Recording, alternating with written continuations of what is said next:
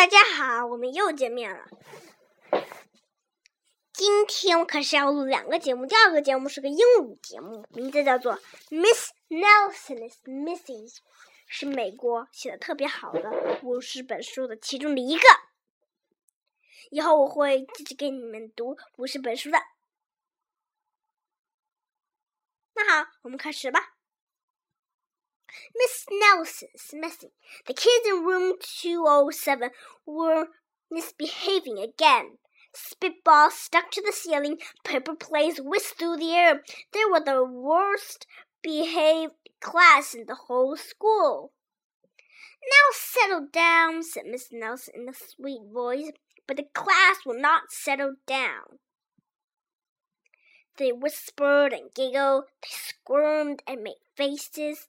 They were even rude during store hour. And they always refused to do their lessons. Something will have to be done, said Miss Nelson. The next morning, Miss Nelson did not come to school. Wow! yelled the kids. Now we can really act up. They began to make more spitballs and paper planes. Today, let's be just terrible, they said. Not so fast, hissed an unpleasant voice. A woman in an ugly black dress stood before them. I'm a new teacher, Miss Viola Swamp. And she rapped at them with her ruler. Where is Miss Nelson? asked the kids. Never mind that, snapped Miss Swamp. Open these arithmetic books. Miss Nelson's kids did as they were told. They could see that Miss Swamp was the real witch. She meant business. Right away, she put them to work, and she loaded them down with homework.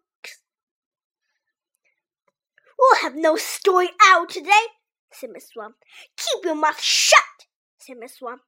Sit perfectly still, said Miss Swamp. And if you behave, misbehave, you'll be sorry, said Miss Swamp. Days went by, and there was no sign of Miss Nelson. The kids missed Miss Nelson. Maybe we should try to find her, they said. Some of them went to the police.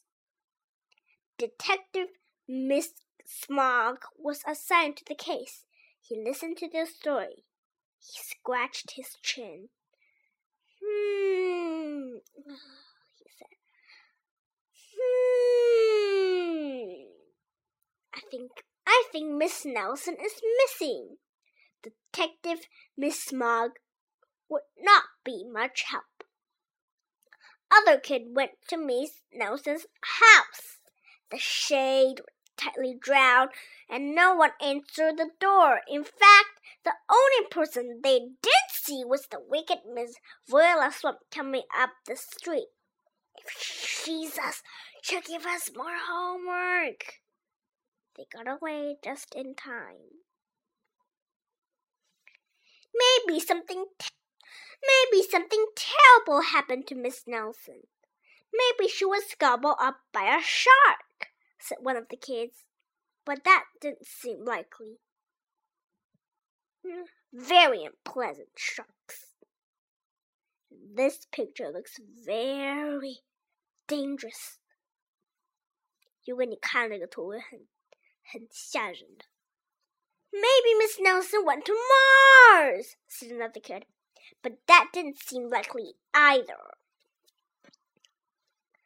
I know, explained one know it all.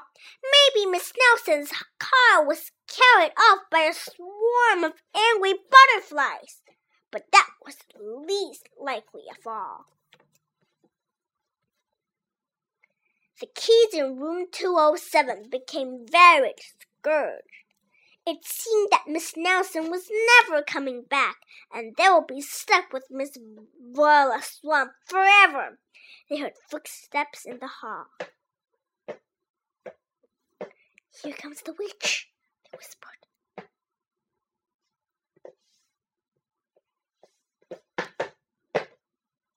Hello, children, someone said in a sweet voice. It was Miss Nelson. Did you miss me? she asked. We certainly did, cried all the kids. Where were you? That's my little secret, said Miss Nelson. How about a story hour? Oh, yes, cried the kids. Miss Nelson noticed that during story hour no one was rude or silly. What brought about this lovely change? she asked. That's our little secret, said the kids. Back home, Miss Nelson took off her coat and hung it in the closet, right next an ugly black dress. When it was time for bed, she sang a little song.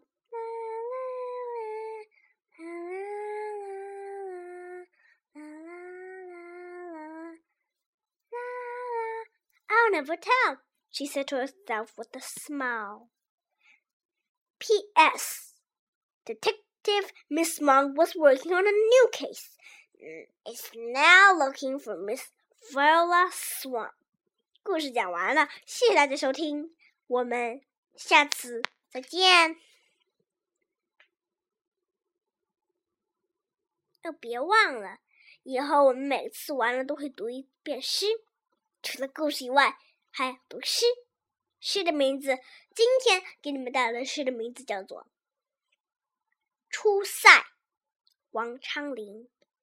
秦时明月汉时关，万里长征人未还。但使龙城飞将在，独教胡马度阴山。出塞，王昌龄。秦时明月汉时关，万里长征人未还。但使龙城飞将在，不教胡马度阴山。出塞，唐·王昌龄。秦时明月汉时关，万里长征人未还。但使龙城飞将在，不教胡马度阴山。